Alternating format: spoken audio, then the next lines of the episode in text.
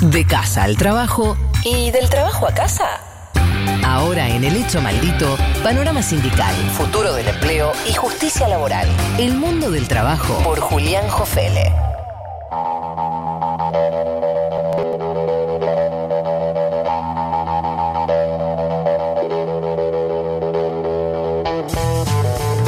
Muy bien, día de indicar Argentina 7 grados 9 décimas. Aquí en el área metropolitana de Buenos Aires continúa el hecho maldito y ahora con el doctor Jorge no.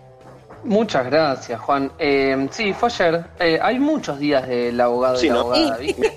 Como que yo ya me pierdo un poco. No, pero la ayer fue, ayer fue. Sí, Ayer fue, es cierto, oficial. pero a veces me siento como medio comprometido, como dice, bueno, tantos días. Eh, Sí. Pero está bien.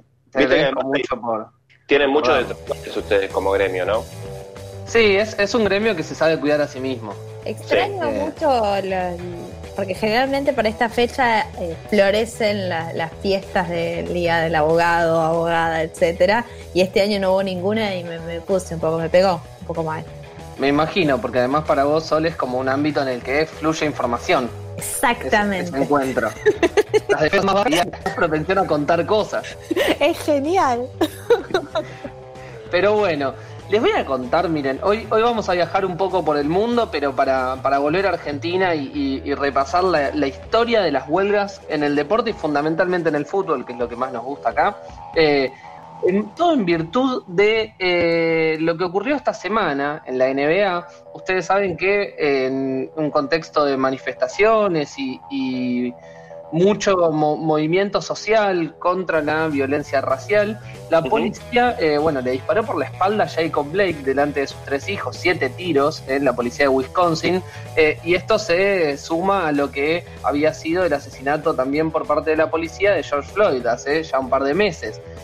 Esto alteró un montón los ánimos en la NBA, que si ustedes no saben, bueno, es la, la- la liga eh, por excelencia de básquet del mundo y la más importante. Sí. 9 millones en estos meses también de, de pandemia con la serie de Michael Jordan, también eh, muchos y muchas eh, nos pusimos al día con un poquito de historia de la NBA.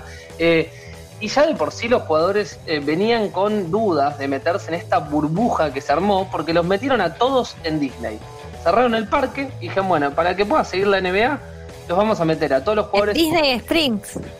En Disney de una. O sea, Claro, es el, el paseo de compras de Disney, se llama Disney Springs, y ahí funciona justamente esta burbuja de la NBA. Claro, bueno, ahí va, ahí va. Eh, yo nunca fui, no, no, no, no conozco el detalle, pero ahí me gusta ese- Ahí, porque, ese bueno, aporte. Eh, los metieron a todos ahí adentro, armaron un par de canchas y los jugadores dijeron, bueno, pará, pero en este contexto de violencia racial, asesinatos, etcétera, movilizaciones, queremos poder expresarnos. Entonces, bueno, pusieron todos los lemas, spots publicitarios permanentemente con el Black Lives Matter, eh, las camisetas se podían cada uno elegir una frase con lo que quisieran poner.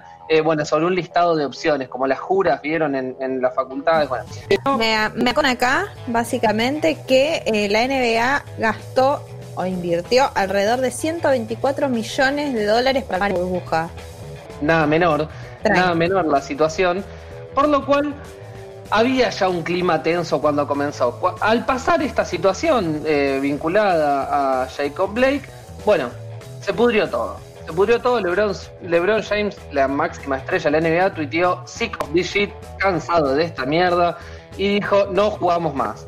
Los Milwaukee Bucks decidieron no jugar, no se presentaron y comenzó lo que los medios traían como boicot, pero a todas luces se trata de una huelga, un paro por razones políticas, eh, por solidaridad o por lo que quieran eh, denominarlo, pero una huelga laboral estrictamente. A partir de ahí comenzaron las negociaciones y hay muchos de estos temas que quizás en un mundo de sensaciones lo, lo puedan eh, trabajar con mayor profundidad, pero involucró a toda la política estadounidense y se pone muy interesante porque partió desde las negociaciones que tuvo que tener Michael Jordan, que es el encargado de las relaciones laborales de la NBA, con Chris Paul, que es ex Ángeles Clippers y actualmente en Oklahoma y está a cargo de la Asociación de Jugadores, es decir, del sindicato eh, que representa a los jugadores de la NBA. Y los eh, equipos de Los Ángeles eran los más reacios a volver a jugar. Decían, no, En este contexto no tenemos que volver, no alcanza con arrodillarnos antes del partido, poner carteles, tenemos que dar una señal clara de no volver. Por eso se armó la asamblea en Disney, más de 300 jugadores todos reunidos y los equipos de Los Ángeles fueron los más duros con LeBron yéndose antes de la asamblea. Eh, antes dijo no, esto no puede ser, se fue. Y finalmente, para que esto se recompongan, fueron sin dudas Michael Jordan. Eh, quienes vieron la serie sabrán que nunca estuvo demasiado comprometido con las cuestiones políticas. Ni, bueno, Michael Jordan es dueño de un equipo de la NBA también. De los, de los Charlotte. Eh, y eh, Obama. Obama se metió directamente, ah. era una organización política, Obama terciaba, se metió, trató de generar puentes y lo que le sacaron los jugadores a los dueños de las franquicias es algo muy importante, porque tiene que ver con el compromiso directo en influir, en hacer lobby en cada uno de los estados para las reformas policiales locales. Entonces, esto es muy groso, o sea, porque influye directamente en la política nacional y finalmente volvieron a jugar, ayer siguió la NBA. A partir de esto me disparé y decir, che, ¿cuándo más pasaron cosas de este estilo? Y tengo algunas perlas que les van a encantar.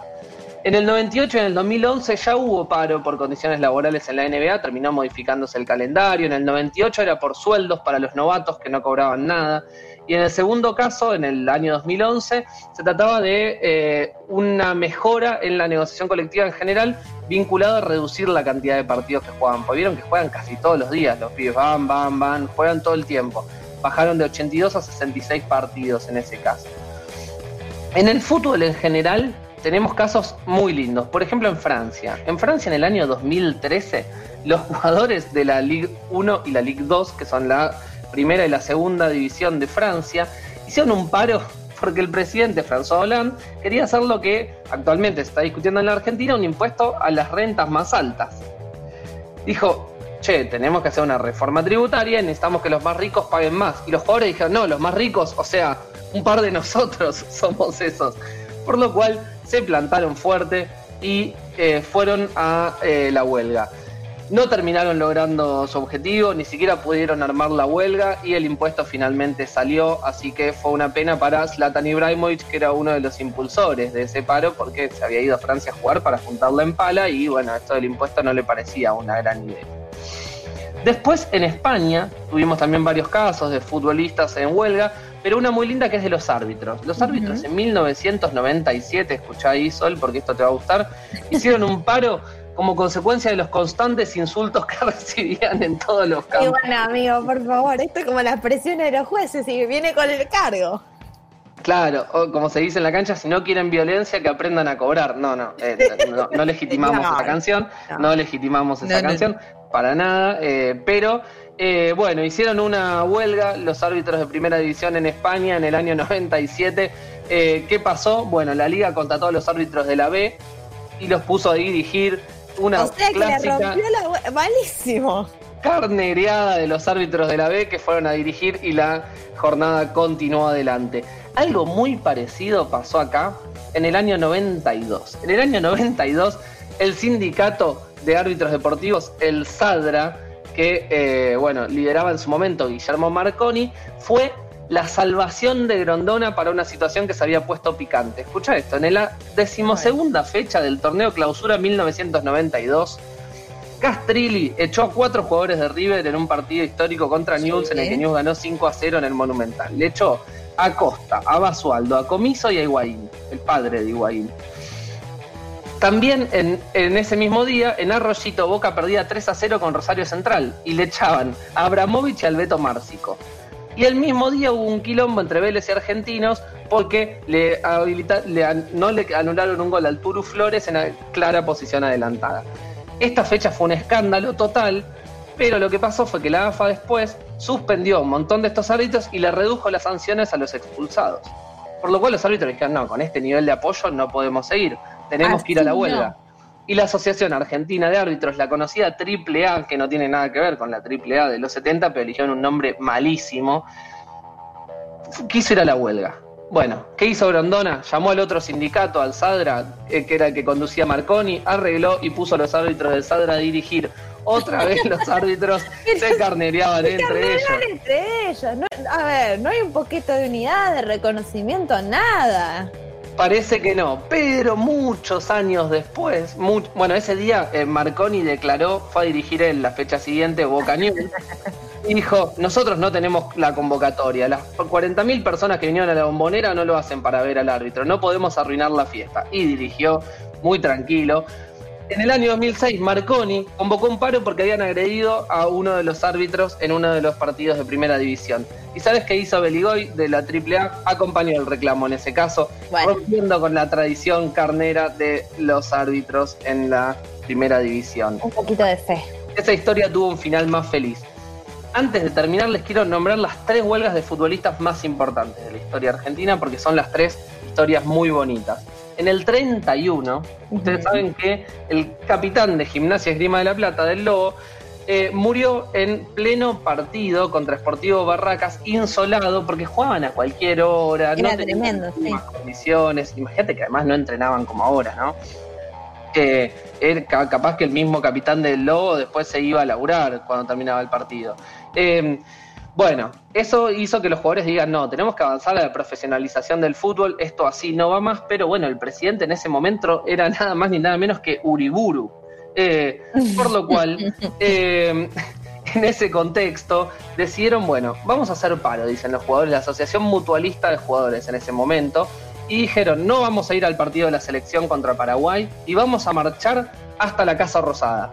Fueron los jugadores, metieron diagonal norte hasta la Casa Rosada, llegaron y cantaron el himno frente a la Casa Rosada y dejaron un petitorio. Uriburu lo recibió y fue el comienzo del fin del amateurismo y el paso a la profesionalización del fútbol. Mira vos,